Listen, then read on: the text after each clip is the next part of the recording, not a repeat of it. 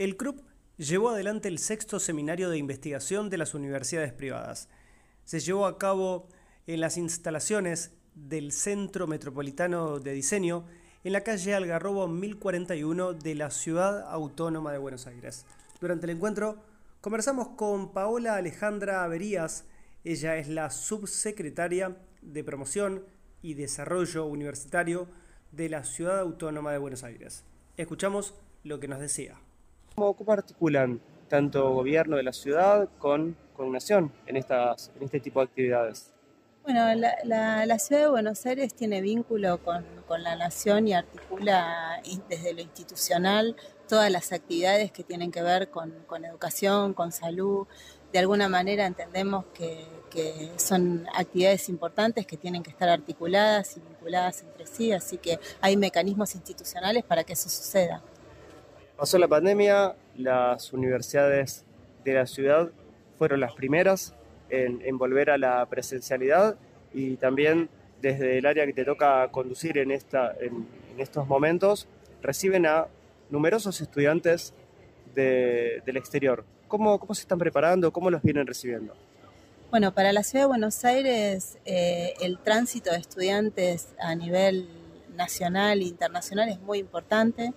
Eh, nosotros tenemos la decisión de hacer de Buenos Aires la mejor ciudad para estudiar y, reconocemos esa decisión con, mucho trabajo. Eh, para eso tenemos mecanismos de vinculación y articulación con todas las universidades para poder eh, dar respuesta a todo lo que los estudiantes necesitan para facilitarle el acceso a la ciudad. Desde información de dónde pueden eh, de, dónde, de dónde se pueden alojar hasta información que tiene que ver con, salud, con turismo, con, cómo moverse en la ciudad. La idea es que puedan tener un espacio desde la subsecretaría nuestra que le permita proveer todo tipo de información que haga que su paso por la ciudad sea el mejor.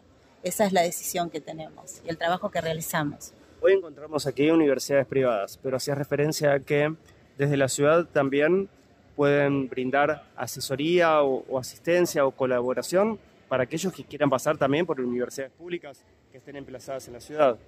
Sí, sí,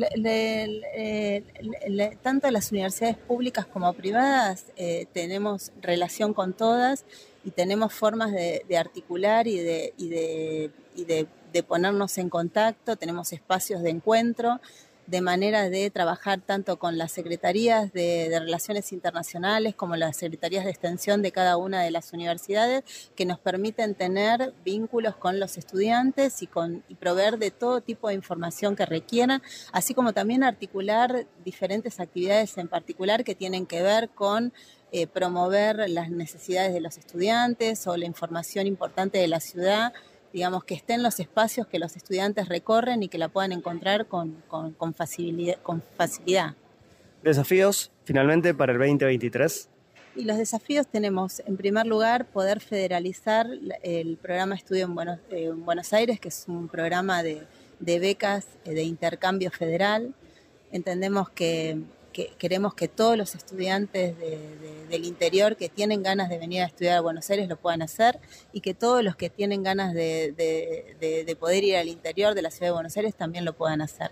Así que el gran desafío es poder eh, federalizar ese programa y por otro lado poder desarrollar un espacio de vinculación y articulación entre el sector privado, el sistema científico y las universidades para poder desarrollar espacios de, inserción laboral para los jóvenes en áreas de vacancia. Yo creo que esas son dos cosas importantes para el año que viene.